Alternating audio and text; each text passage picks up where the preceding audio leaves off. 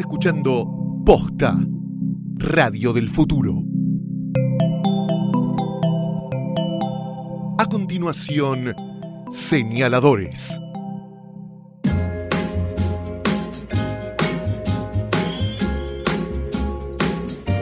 Aquí comienza el episodio 7 de Señaladores, hoy consagrado a un librazo, un librazo que nos entusiasma y que nos alegra de tener sobre la mesa aquí del estudio de posta.fm, curiosamente en ediciones distintas, lo cual también marca apenas una diferencia, digo apenas porque creo que vamos a estar más que nada de acuerdo con mi querida, entrañable, sensacional, inteligente y muy bella amiga y compañera Eugenia Sicabo, ¿cómo estás? ¿Cómo le va, Nico Artusi? ¿Qué presentación? Eh, No mereces menos. Estoy tan contento del club de lectura que estamos haciendo, señaladores el primer club de lectura para escuchar que eh, cuando termine la temporada, yo siempre que estoy pensando en anticipado, que siempre estoy como con una patita puesta no me digas en el futuro. Que tenés esa cosa obsesiva. ¿Quién hubiera dicho?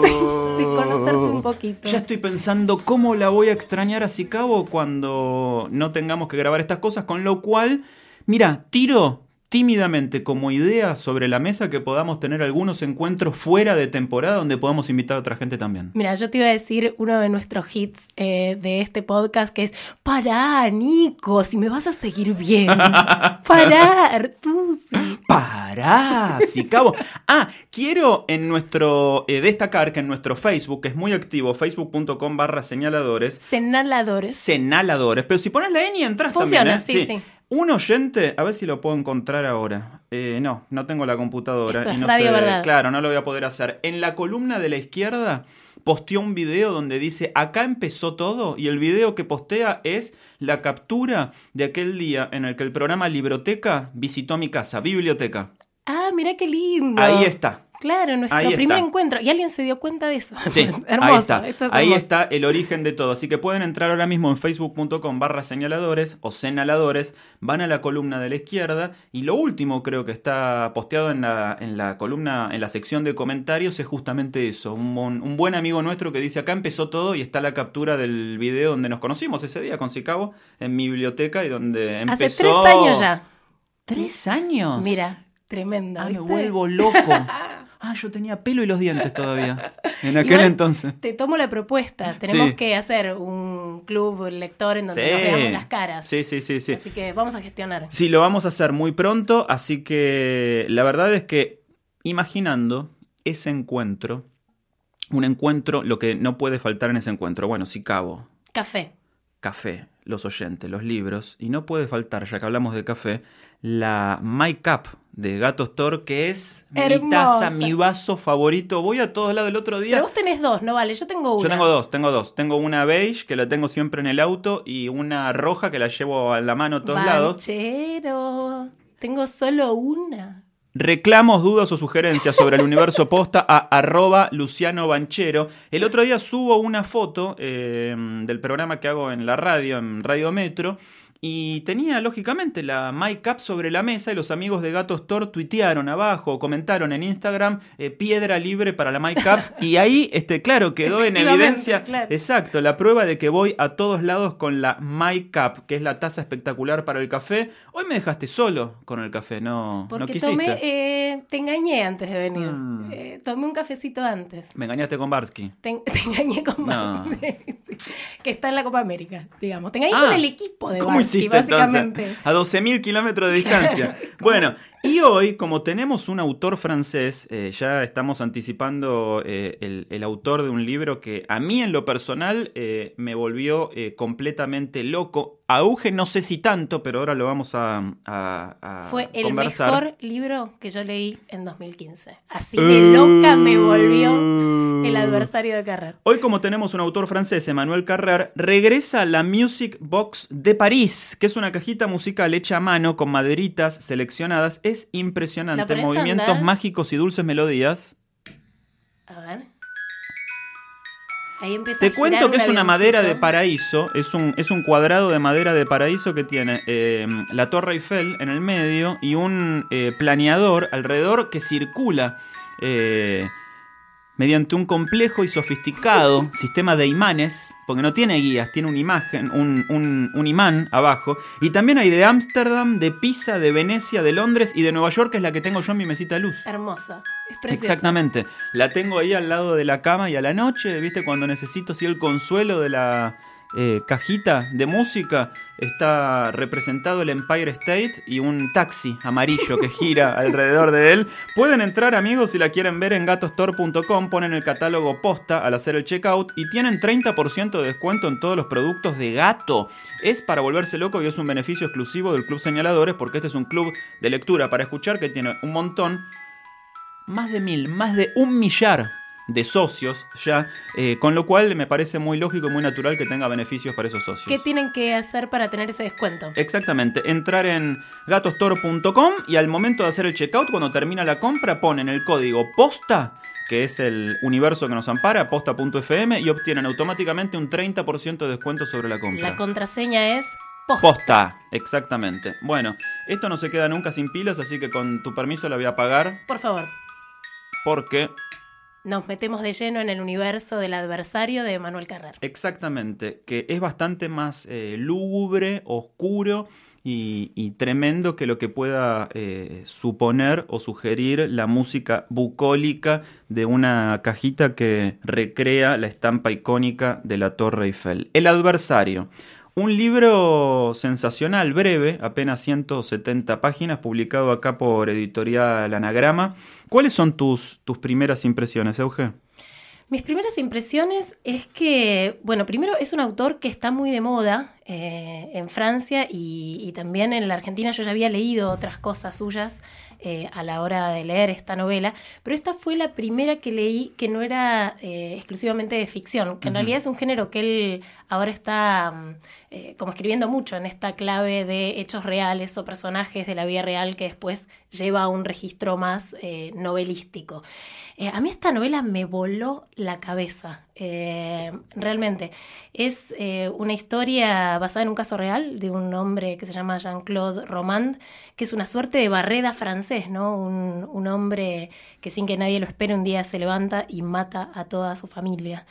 Y, eh, y me impactó mucho, me impactó mucho primero saber, en este caso sí me parece que el anclaje con lo real le da un plus a la lectura, eh, porque además se lee como una novela, o sea, clarísimamente podría ser eh, producto de la ficción, y que no lo sea, y que además Carrer haya, a la manera de Truman Capote en A Sangre Fría, eh, haya entrevistado al, asesino y haya accedido a los juicios y demás, me parece que le sumó, suma por todos lados, ¿no? Por cómo está escrita, por el personaje que es atrapante, bueno, por, la mirada de Carrer, ¿no? Que, también está como muy balanceada, es muy difícil escribir sobre un personaje así.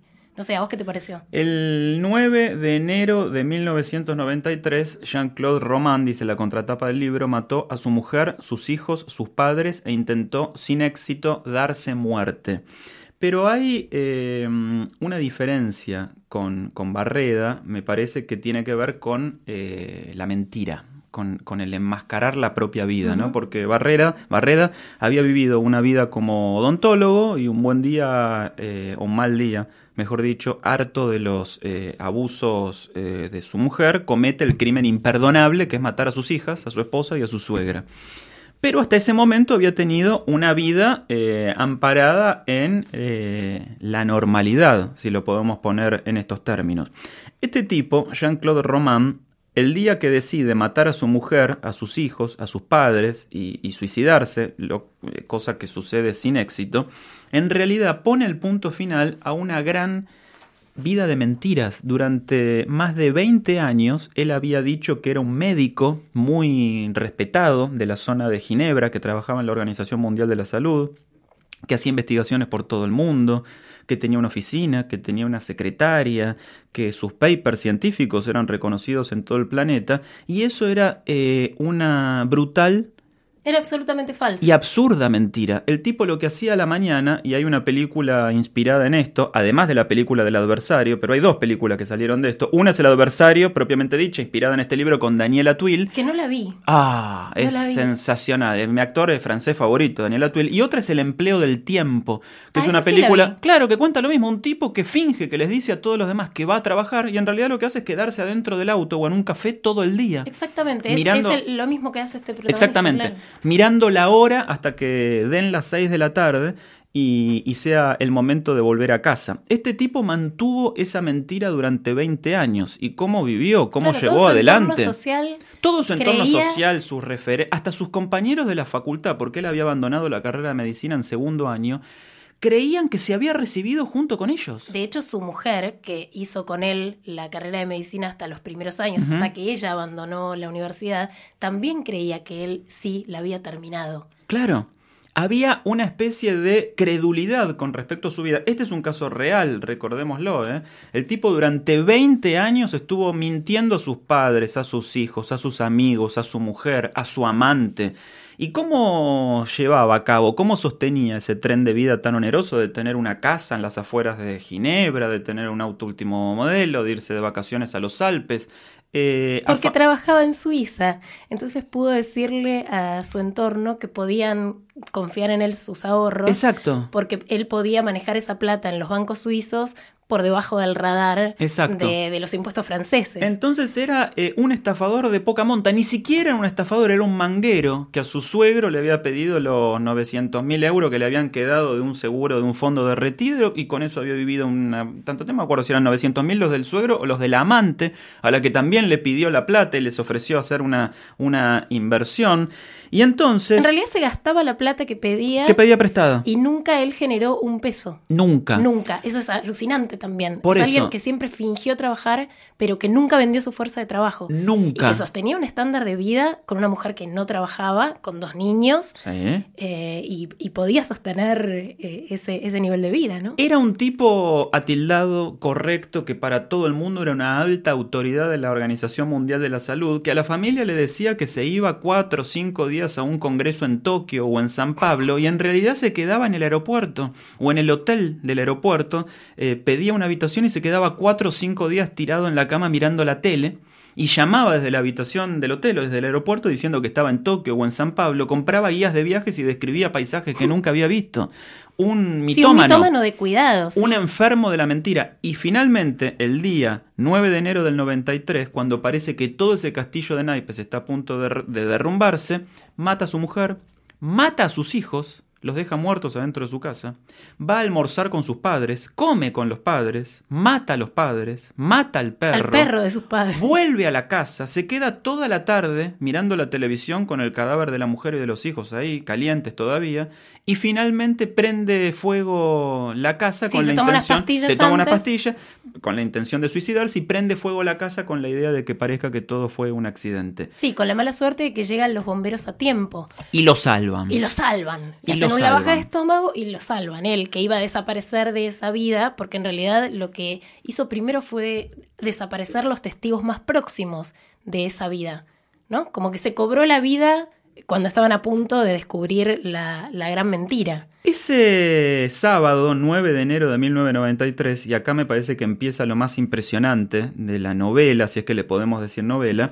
Le podemos decir novela. Es una novela. La mañana del sábado 9 de enero de 1993, y es lo primero que aparece en el libro, mientras Jean-Claude Roman mataba a su mujer y a sus hijos, yo, dice Emmanuel Carrer, asistía con los míos a una reunión pedagógica en la escuela de Gabriel, nuestro hijo primogénito. Y ahí empieza a contar que hizo él ese sábado, estaba terminando de escribir una biografía muy famosa después de Philip Dick, que si no me equivoco se llamó eh, Yo estoy vivo y vosotros estáis muertos, ¿no? La biografía que escribió sobre Philip Dick.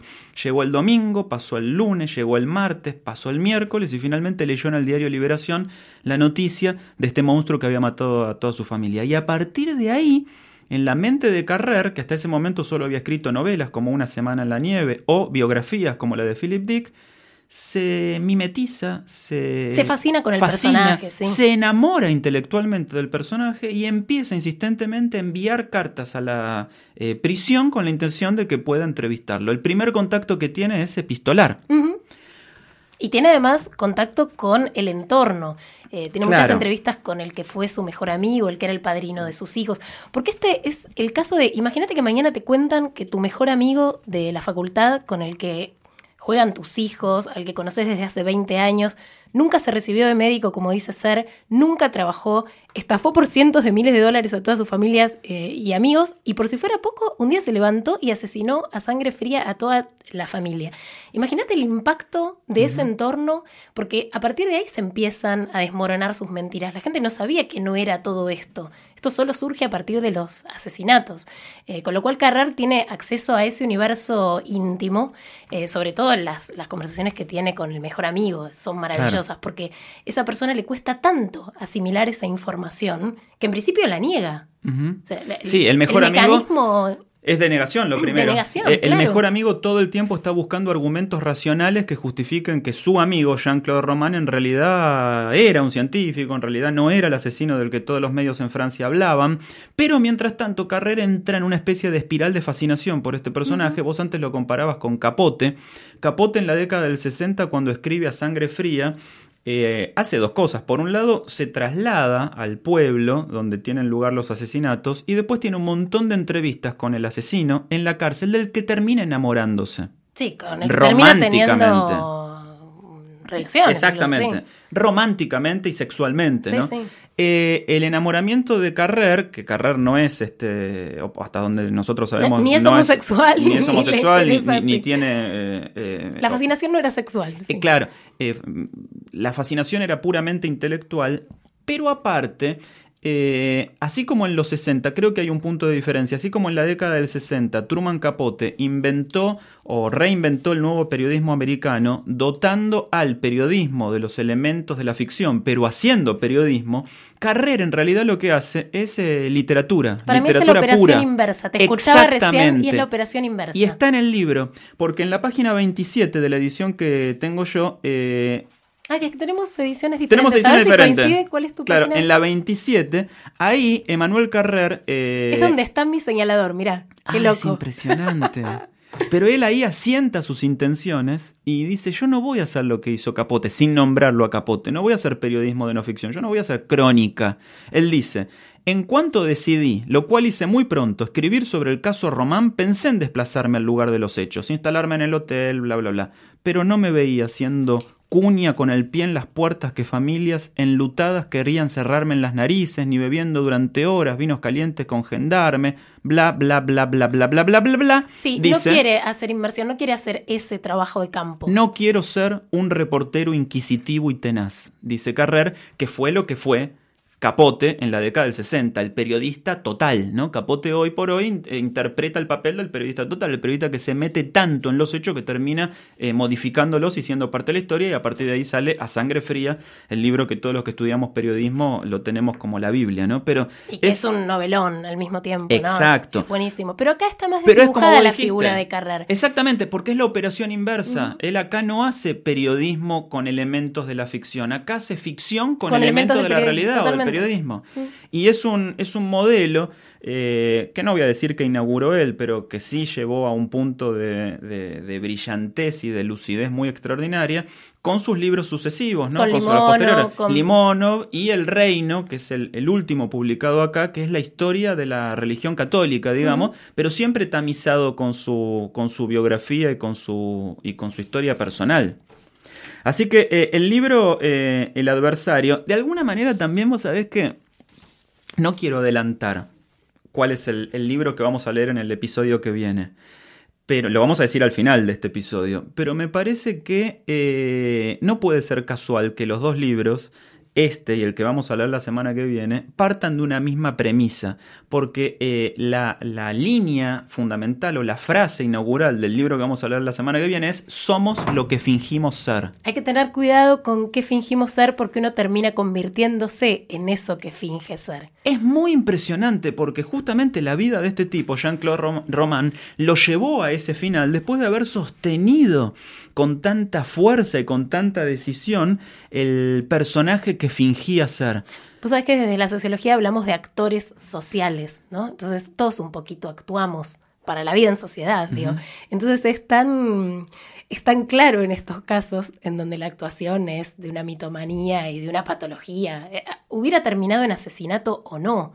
Porque hay, una construcción de personaje ahí, de una autoconciencia muy fuerte de que estás actuando en sociedad. Y además estás actuando como un wannabe. Este tipo actuaba como todo lo que hubiera querido ser. Él hubiera querido ser ese médico. No se termina de entender incluso por qué eh, no termina siendo, se siente más cómodo en la mentira que en la verdad, porque no era un mal estudiante, no era alguien que no tenía los medios necesarios eh, para llegar a ser el ideal de sí mismo, pero optó por ser el ideal de sí mismo discursivamente. Sí, y en un momento eh, se, se, plantea... Alguien que se sostiene en su propio discurso, un, regodeo con la identidad construida desde la palabra, es otra que poder performativo del lenguaje, o sea, Exacto. era solo lo que decía ser. Exactamente, y bueno, ahí yo vengo hace años estudiando la diferencia entre hablar uno y hablar de uno, ¿no? Y él, este, justamente, se, uno, de los emblemas, uno de los emblemas más notorios y más trágicos de la historia de, la construcción que se genera a partir de hablar de uno y no de hablar uno. Pero en un momento de la novela de El adversario, eh, Carrer, cuando recuerda sus días como estudiante, realmente y, y muy lúcidamente dice que le tomaba el mismo trabajo fingir que estudiaba que estudiar de verdad. Claro, sin duda. ¿Viste cuando te dicen en la secundaria o en la facultad, dicen, eh, te lleva más tiempo hacer los machetes que estudiar en serio? Esto era lo mismo, porque él, eh, así como eh, Funes el Memorioso, estaba condenado a recordar y replicar absolutamente todo lo que vivía, él vivía doble también. Porque él además tenía que recordar sus propias mentiras que no tenían un anclaje en ninguna experiencia real. Nunca, y era todo representar la existencia. Entonces le daba. Se suscribía a revistas. Revistas científicas, eh, eh, juntaba eh, folletos de la OMS que dejaba repartidos por el auto, tenía el laburo todos los días de cambiar de café donde paveaba o de hacer rutas distintas para que la gente no sospechara que todos los días hacía un camino y se quedaba sentado dentro del auto. Tenía un sistema de contestador automático en el que la mujer le podía dejar mensajes creyendo que estaba hablando con la Organización Mundial de la Salud. Eh, tenía teléfono, porque además esto sucedió en los 90, entonces es eh, previo, bueno, había celulares y demás. Era un poco extraño, pero al mismo tiempo todas las, las pequeñas pistas que él deja eh, que podrían haberlo hecho sospechoso, como era tan consistente el personaje, porque podría haber tenido un celular en algún momento, ¿no? Eh, si tenía ese estándar de vida y demás.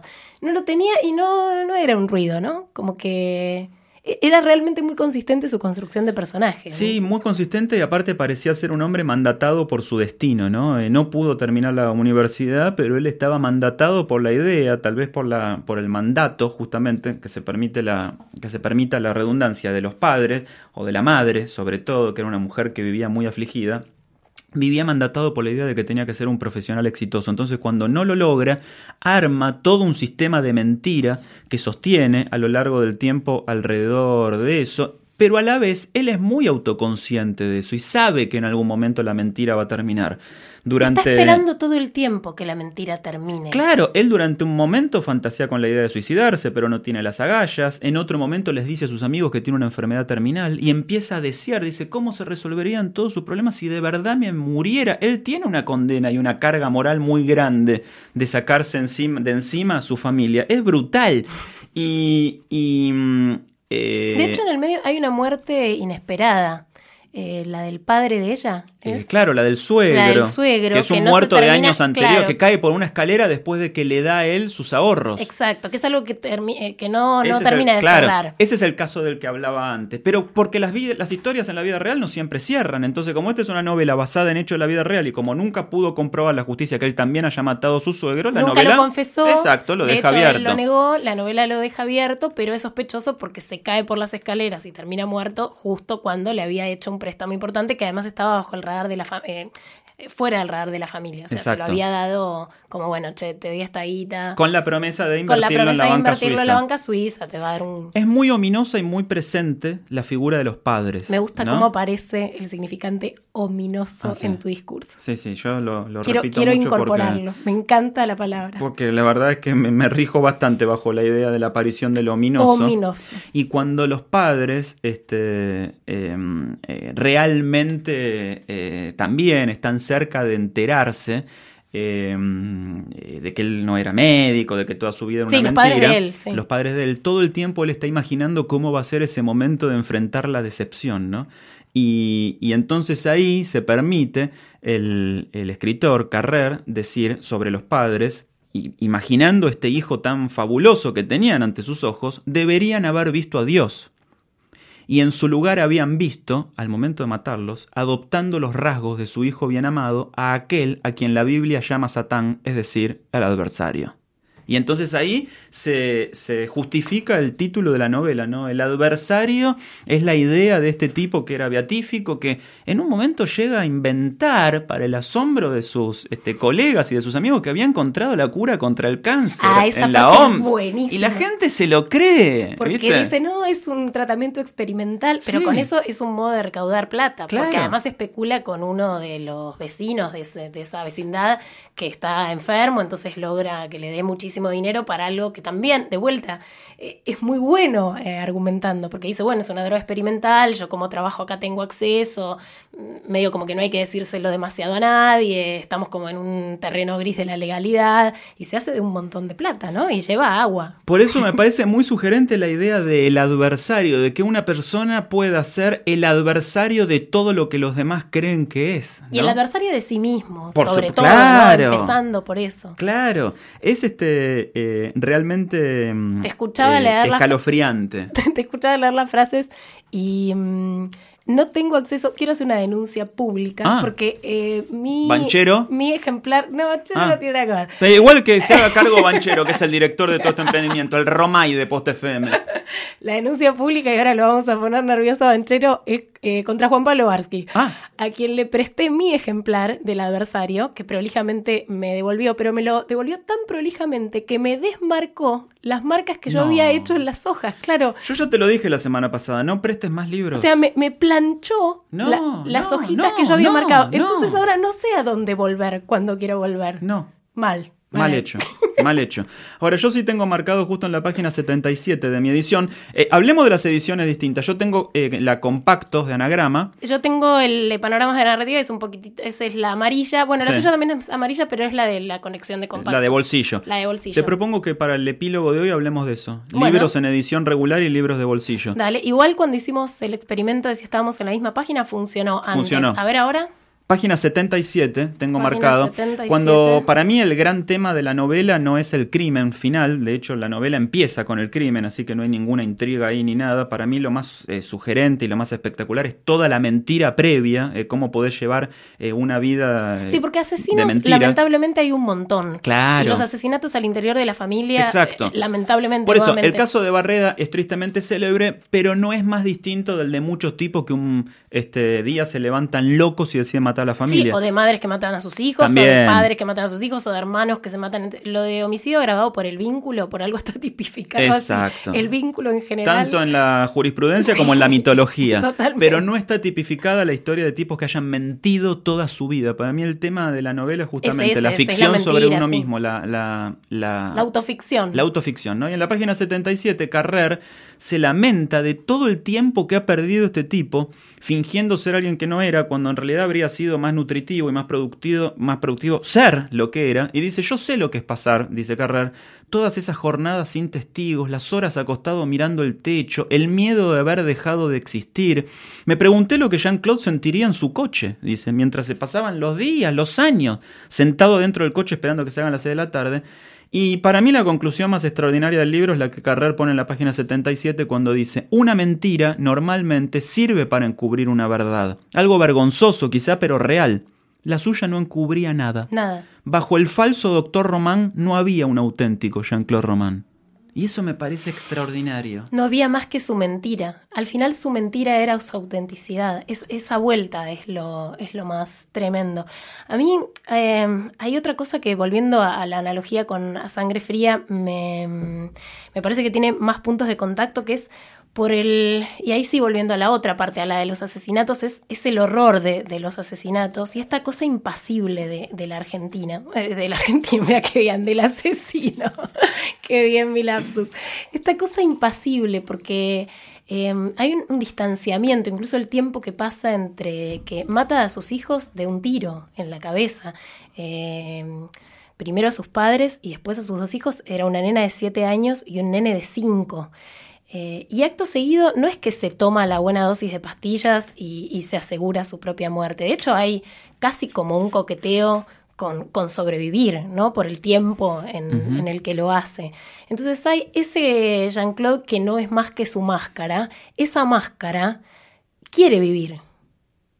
Porque tampoco se suicida después. Sí. Yo lo googleé ¿Lo sí, googleaste? Sí, al, al, real sí. es tremendo encontrarse uh -huh. con las fotos, porque es un tipo muy compuesto. Con unos anteojitos, muy discreto, medio muy peladito, discreto. gordito, está preso todavía. Sigue preso. Él fue condenado a prisión perpetua eh, poco después de que sucediera, creo que en el 96 finalmente salió la condena. Se dijo que iba a poder salir en libertad en el año 2015, no salió y ahora dicen que podría salir en libertad en el 2018, dentro de dos a mí años. me llamó la atención porque yo lo leí el año pasado, en 2015, y y volvió a ocupar buena parte de las primeras planas de Francia. Este fue un caso muy resonado. Sí, sí, sí, eh, y había como, bueno, eh, temor de que este hombre ya, ya, saliera en libertad, porque es algo que sigue como muy presente en la, en la conciencia colectiva de, del pueblo francés.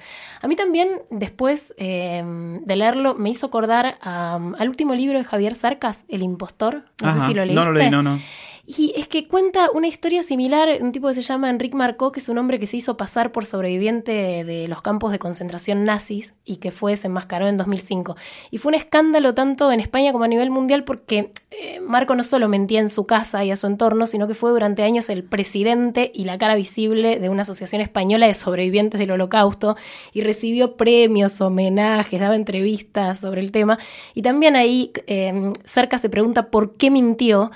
Y según el propio Marco, mentía porque de ese modo la gente lo escuchaba y su trabajo de divulgación eh, de los horrores nazis resultaba más eficaz. Era eh, como el caso del mentiroso que dice la verdad, o sea, no decía su verdad, pero decía la verdad eh, de millones de víctimas que, a diferencia suya, no habían tenido la, la voz para contarla.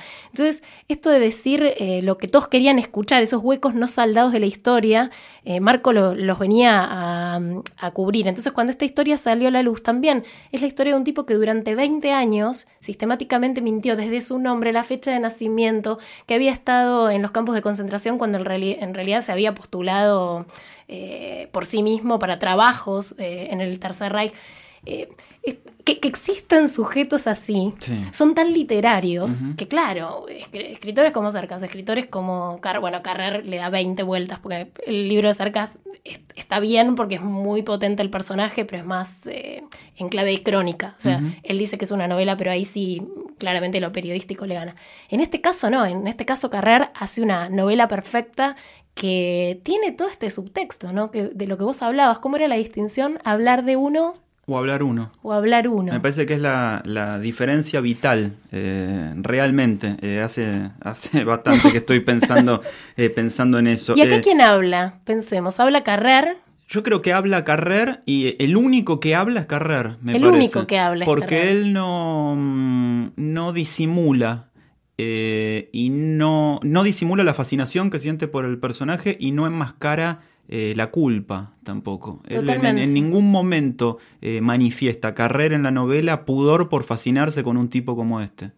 De hecho, cuando está en las instancias finales ya de su proceso en el juicio, él, eh, después de haber mentido durante 20 años, seduce al jurado, seduce a los jueces, a los abogados, con una eh, impasibilidad y con una cara de doctor de la OMS que es muy impresionante. y Carrer confiesa sentirse este, subyugado por este tipo, ¿no? Sí, hay una honestidad de Carrer que además exhibe como las condiciones de producción del libro, claro, en el propio sí. libro. Y no obstante, no pierde fuerza como novela. Eso es alucinante. Sí. O sea, que puedas hacer ficción con rigurosidad, encima contando cómo es el proceso de producción, contando lo que te pasa a vos en, en el tiempo en que escribís. Me parece una honestidad intelectual este libro. Eh, es maravilloso. Para destacar. Además de que es una novela que no puedes parar de no leer, podés, no podés. aunque eh, sabés cómo terminó desde la primera página. Sí, Eso porque, es algo maravilloso. Exacto, desde la primera página eh, y aparte porque están todos los noticieros en Francia, todo el mundo sabe cómo terminó. Nosotros en este podcast eh, somos capaces de sintetizar un libro en la cantidad de sentadas que necesitas para, Sí. para terminarlo. ¿Te animás este a leerlo en una sentada? Sí. Yo lo leí en dos, Sí. pero por supuesto que sí. Esto en dos horas lo lees, porque aparte tiene una narración. Eh, no sé si en dos horas. ¿Tres? no. ¿En tres horas? Tres, tres Son y 170 media. páginas. Tres y media. Sí, sí, Bueno, sí, Nico, bien. porque volvés, porque un poquito querés saber. Tre- Yo digo tres horas, una página por minuto. ¿Son 170 páginas?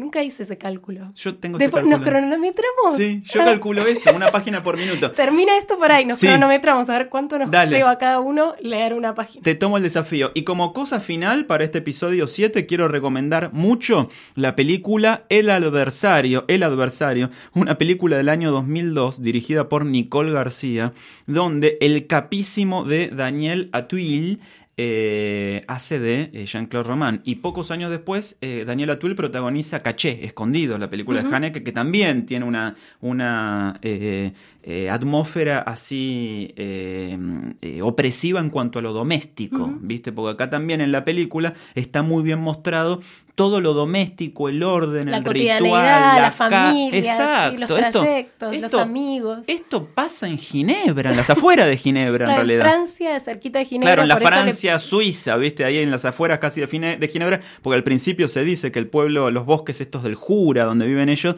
son prácticamente como el conurbano de, de es como el Ginebra. country de.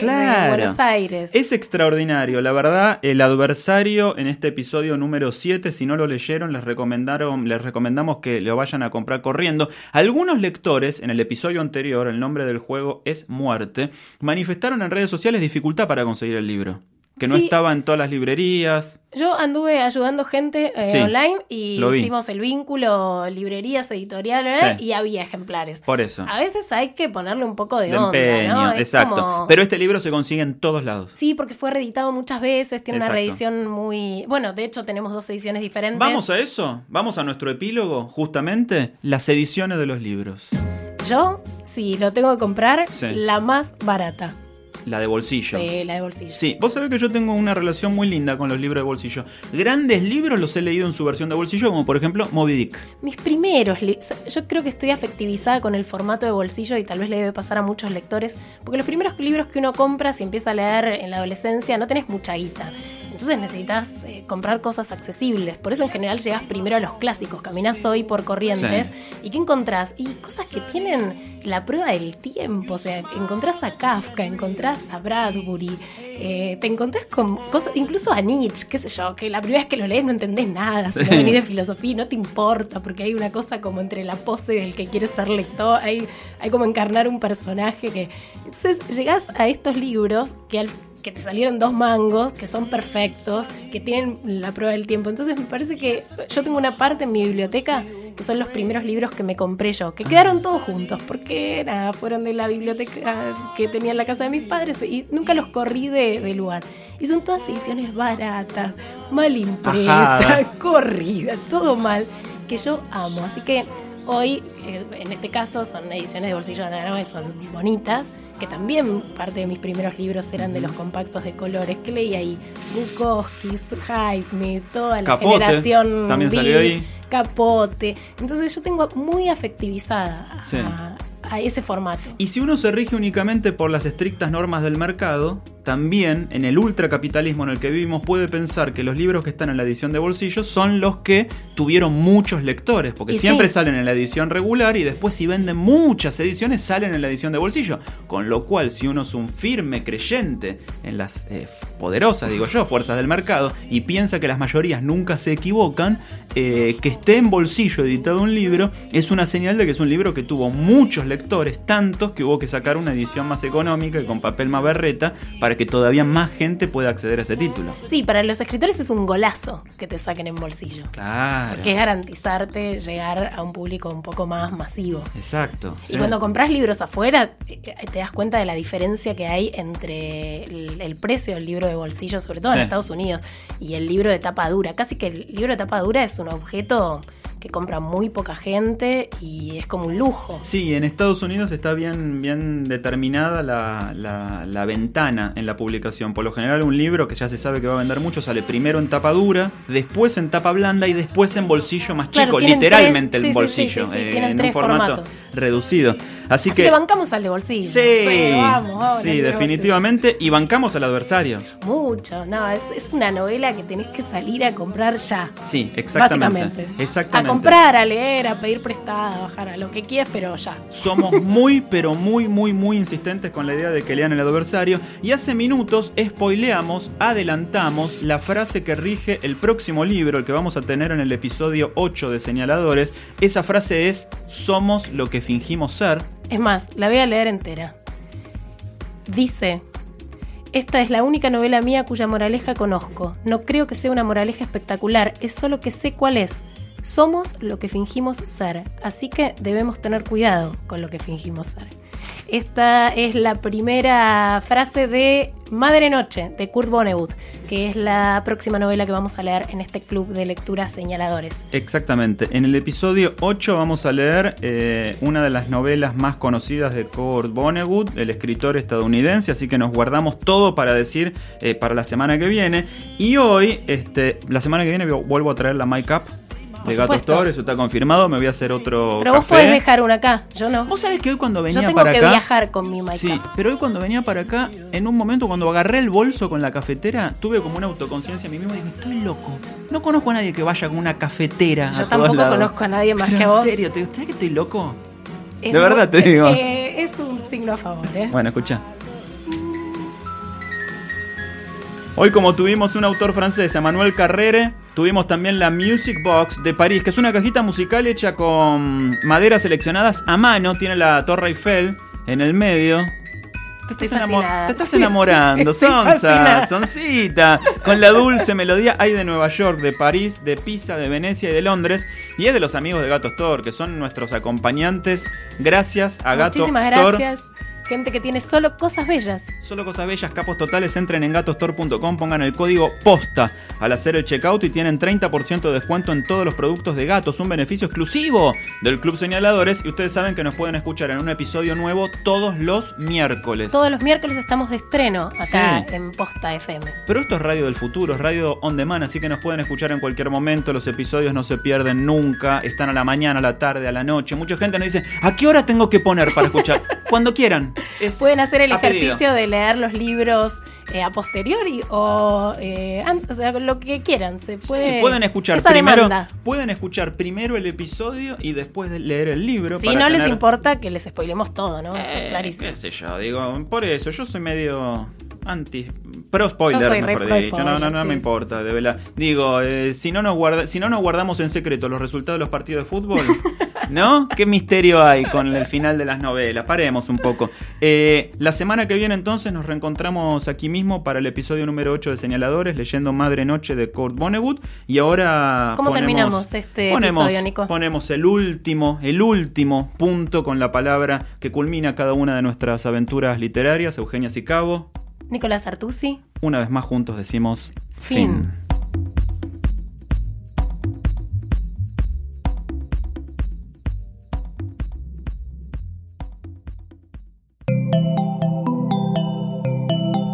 Si te gustó este episodio, hay mucho más para escuchar en Posta. Conoce todos nuestros programas en posta.fm. También puedes llevarnos en tu teléfono. Baja la app de Posta para Android o para iPhone o suscríbete en iTunes a tus series favoritas. Seguí escuchando Posta, Radio del Futuro, cuando quieras y donde quieras.